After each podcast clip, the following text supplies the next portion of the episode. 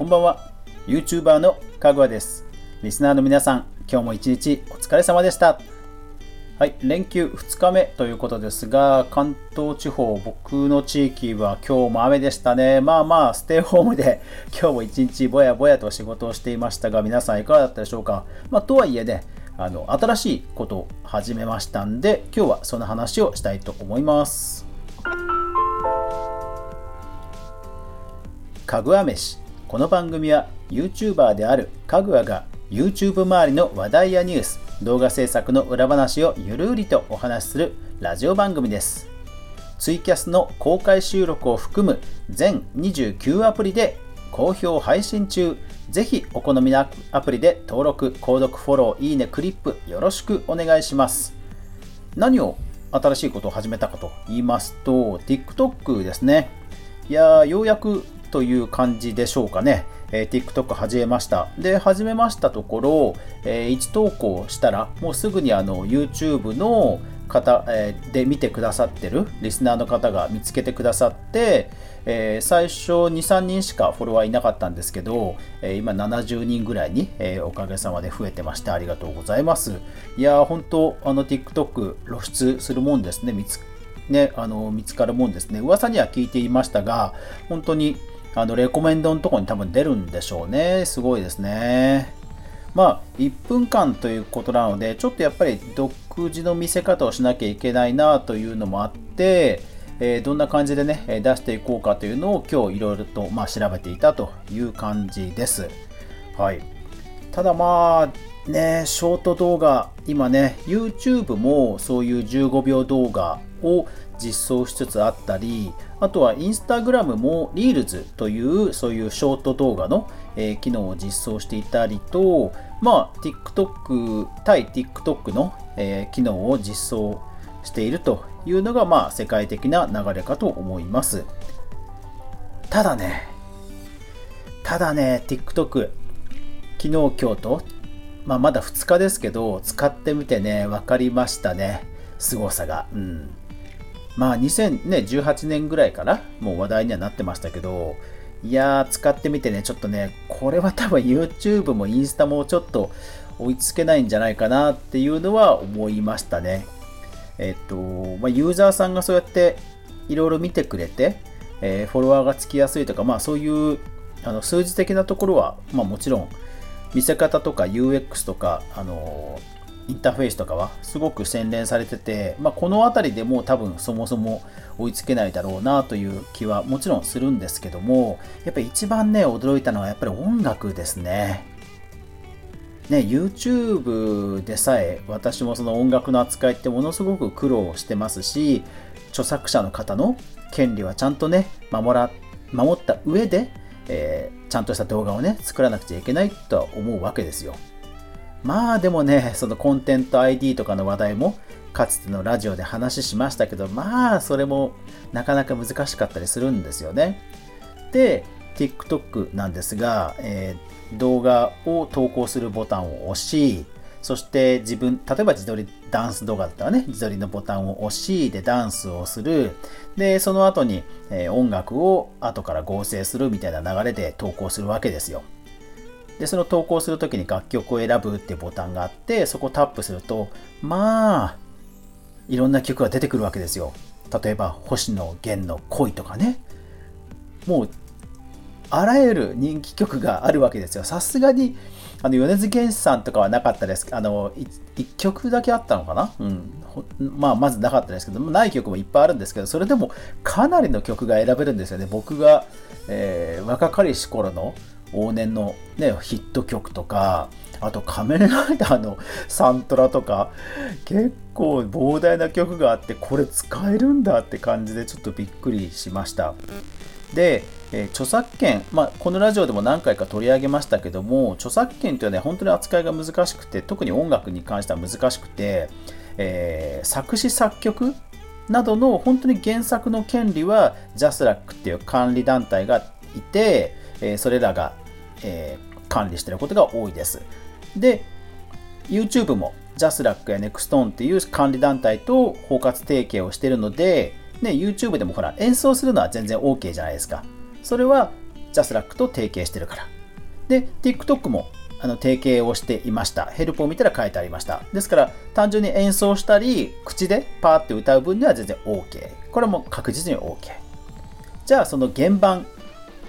音源ですね。音源の扱いはどうかというところなんですよ。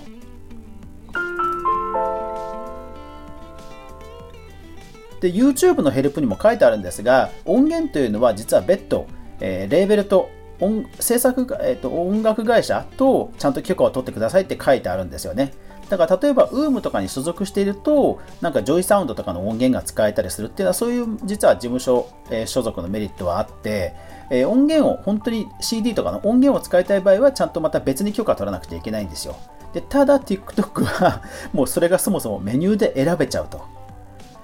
いや、すごいなと。で、ただね、これ調べたら、やっぱり、えー、アーティスト、それから音楽会社ごとに当然契約をするっぽいんですよね。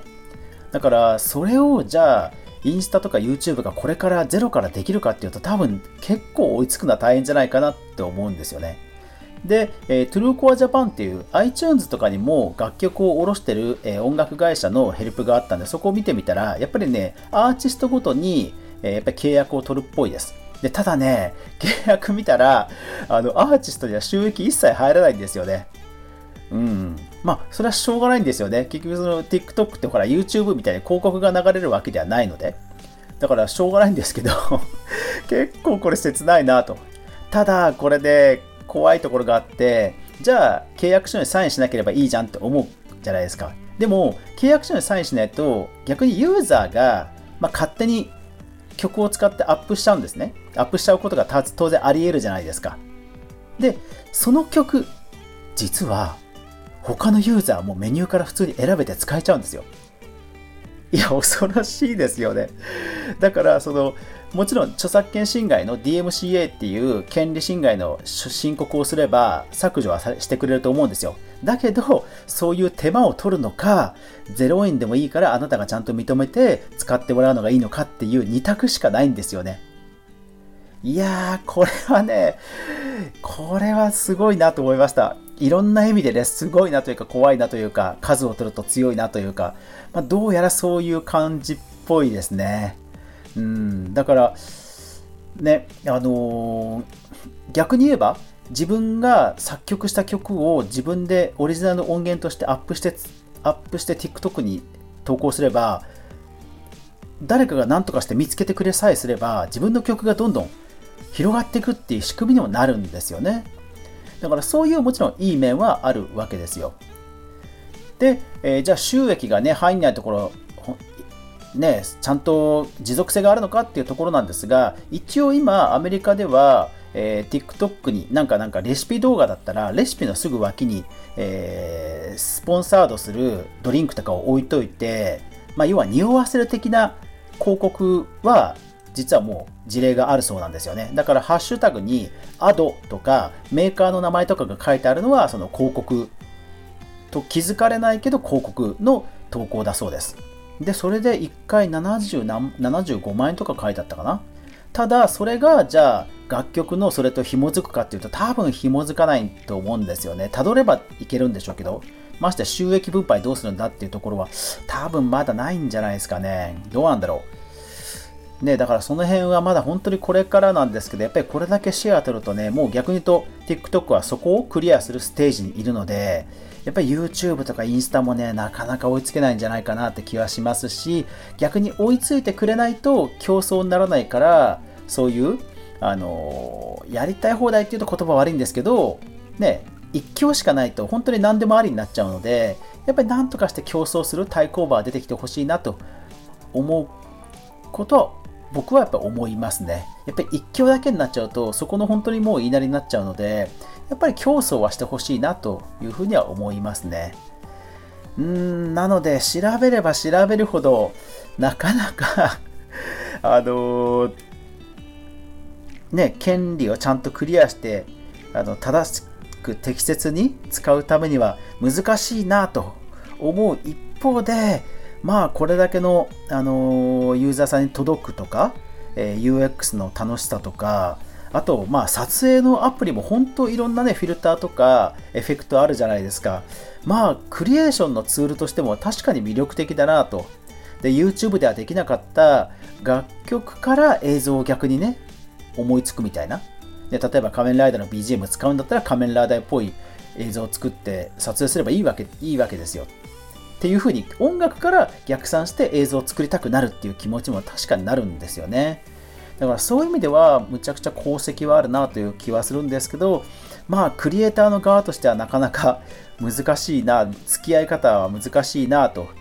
いうところは、えー、今日数日で調べた限りですけどもまあまあ、うん、思いました。まあ、ぜひ皆さんも TikTok ね、えー、思うところ、こんな使い方があるよとかあったら、ぜひコメント欄やレターとかで教えてください。はい。それで今日はレ、今日も、あの、レターもね、来てました。ポッドキャスト面白いです。匿名さん、ありがとうございます。それから、レックの方にも来てました。えレックの方では、カズーさん、ありがとうございます。いつも濃い内容の放送ありがとうございます。えー、犯罪者について取り上げませんという香川さんのスタンスが素敵でした。あありがとうございます。そうですね。うん。あの、愛情の裏返しは憎しみではなくて無関心ですからね。僕はそういうところは容赦しないので はい、無関心でそういう人たちには付き合いたいと思います。はい。というわけで今日は TikTok を数日間ちょっと使い込んでみたという話でした。最後までご視聴ありがとうございました。ぜひね、ご意見あったらレター、それからハッシュタグかぐわ飯などなどお待ちしてます。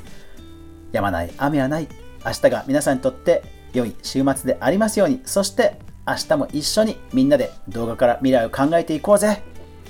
おやすみなさい。